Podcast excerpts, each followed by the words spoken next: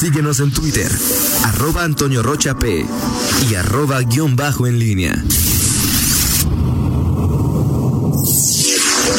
En línea con la entrevista.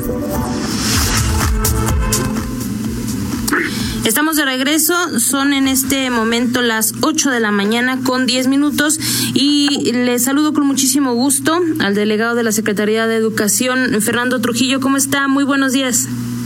Muy buenos días, Rita. Muchas gracias por atender en este espacio gracias. pues, a sus órdenes. Sí, gracias. Gracias a usted por atender esta llamada. Y es que, bueno, hay información importante que compartirle a los eh, padres de familia, eh, sobre todo porque hay procesos que, pues, tienen que continuar, que ya tenían una programación y que, bueno, pues se han estado eh, ajustando de acuerdo a cómo se ha estado llevando a cabo ahora todo este proceso a partir de la contingencia sanitaria. Platíquenos acerca de, de estos procesos procesos que van a tener una continuidad, pero ahora con un ajuste en las fechas?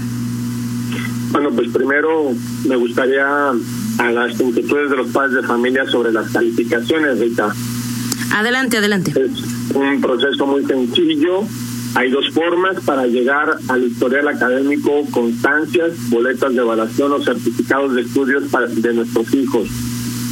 Ya sea que bajen la aplicación en su celular de SEC móvil o ingresen a la página de calificaciones sec.guanajuato.gov.mx escribiendo la CURP del alumno a partir del 22 de, de este mes de junio podrán ingresar y obtener estos cuatro servicios que les referí. Reitero, historial académico, constancias, boletas de evaluación o certificados de estudio. Este es uno de los procesos ahorita para el cierre del ciclo escolar, Rita.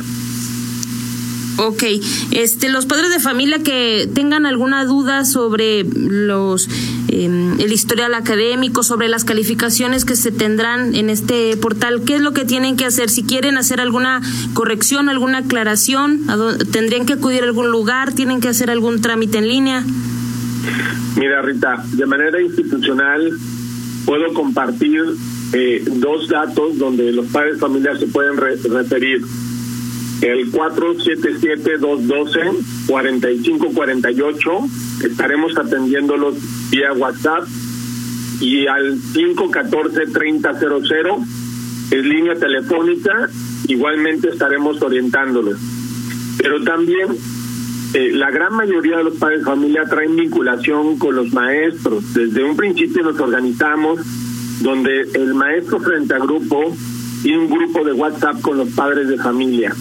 Esto se ve reflejado en las consultas, en la consulta que hicimos con los maestros eh, recientemente, casi a 17 mil maestros, pero también hicimos consultas con los padres de familia y hemos estado muy cerca para asegurar esta comunicación. Las mismas escuelas tienen micrositios, tienen aperturado páginas sociales como en Facebook, de manera que hay una conectividad con, con los maestros directamente y pueden hacer estas consultas. Ok, y esta, esta información de todo lo que se va a concentrar eh, y lo que los padres de familia podrán consultar a partir de este próximo lunes 22 de junio es tanto para escuelas públicas como para privadas, toda la información que está ahí o solamente aplicará para las públicas. Con seguridad a partir del 22 en escuela para, para escuelas públicas. Como ustedes saben, las escuelas privadas se les dio esa, la autorización de poder culminar clases hasta final del ciclo escolar, pero hemos visto que escuelas particulares han ido cerrando de manera gradual. De hecho, a partir de esta semana han ido cerrando su ciclo escolar, de manera de que a partir del 22, aquellas escuelas que cerraron desde hace una semana podrán tener la disposición de las calificaciones. Pero es un portal vigente, es un portal que pueden consultar en una semana, en un mes, en dos meses. Ahí viene el historial de sus hijos desde, desde los primeros años de preescolar. Ok, y al final de cuentas todo se tendrá que concentrar en esta base de datos. Es correcto, es un portal de, de la Secretaría de Educación, ahí está realmente vinculado el sistema de control escolar de la Secretaría y ahí pueden, a través de la CURP de su hijo, obtener eh, la información que requiera cada padre de familia. Ok, perfecto. Eh, Regado, el tema de también de la aplicación del examen único de ingreso, educación medio superior, eh, ¿cómo se va a realizar? Eh, ¿Cuándo se va a realizar? Mira, eh, recientemente la Secretaría eh, salió con, con un escenario a través de un acuerdo secretarial donde dispone que hasta el 10 y el 11 de agosto estaríamos aplicando el examen único para los alumnos que culminaron tercero de tercero de secundaria. Y del primero al 4 de septiembre estaría haciendo su periodo de inscripción. Reitero, esto solamente para los alumnos de tercero de secundaria eh, estarán aspirando a este grado. Para los alumnos de segundo que van a ingresar a segundo de preparatoria y tercero de preparatoria, su arranque del ciclo escolar es el 3 de agosto, previendo las dos semanas de regularización, diagnóstico y nivelación de estudios. Perdón.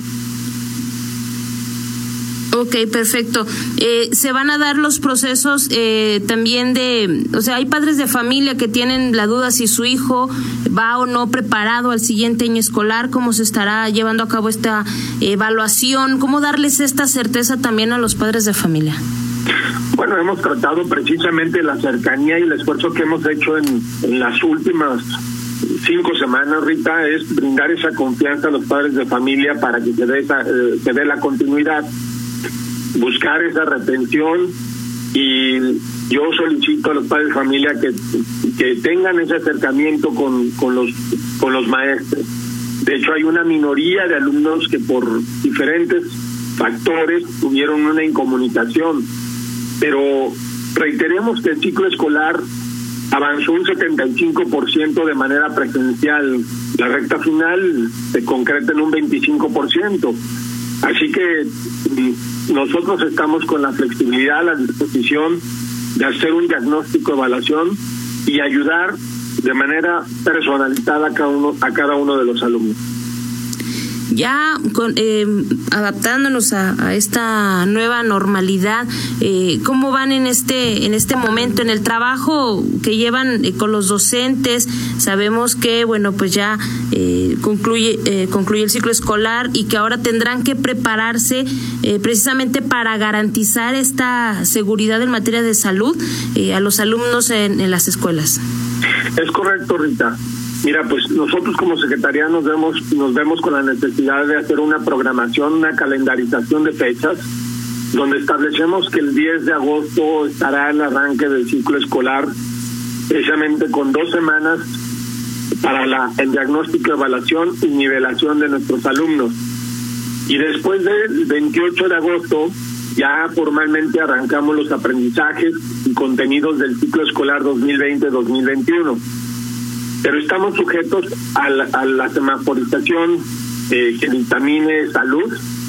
Y bueno de eso estamos preparando escenarios para arrancar el ciclo escolar. Digo visualizamos tres escenarios. Uno es continuar eh, con un estudio a distancia. Segundo un, una mezcla de un servicio a distancia y presencial para cuidar la, la, la, la sana distancia y el tercero pues es la presencial. Aunque recientemente eh, hubo un posicionamiento de la Federación de la Secretaría de Educación Pública que si bien el sector educativo fuimos de los primeros en cerrar el servicio presencial para iniciar el, la, la comunicación a distancia con estos alumnos seremos el sector o el último sector en aperturar nuestros centros educativos de acuerdo y, y, cuando se dé las condiciones de una semaforización verde. Y aún así, dándose la semaforización verde, estaremos cuidando criterios de salud para eh, pues cuidar la integridad de nuestros alumnos, pero también de nuestro magisterio. Así es, tanto docentes como padres de familia, bueno, pues eh, tendremos que acostumbrarnos a este eh, tema de llevar a nuestros hijos eh, con el tema del cubrebocas, de con gel antibacterial. Finalmente, los planteles educativos deberán de tener también todos estos elementos eh, para prevenir una situación de, de contagio, Delgado. Es correcto, Rita.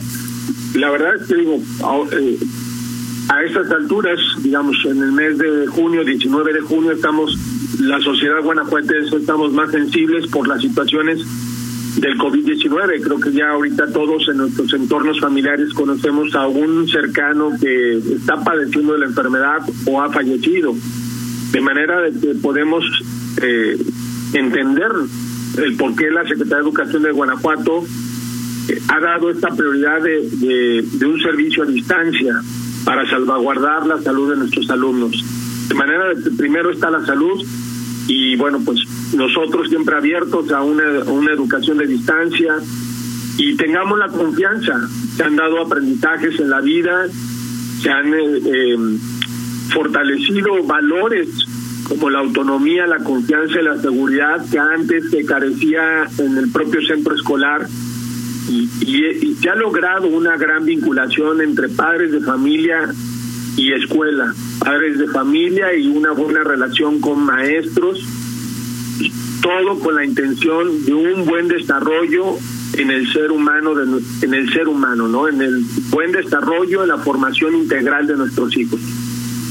Ok, delegado, este, por último me gustaría preguntarle si ya han eh, considerado al, alguna bolsa en cuestión de recursos eh, para destinar a aquellas escuelas que no cuentan con la infraestructura adecuada en este momento para que, por ejemplo, en las aulas eh, se pueda hablar de o se pueda determinar realmente una sana distancia entre, entre los alumnos, eh, que los espacios eh, sean los adecuados ahora adaptándonos a esta nueva normalidad?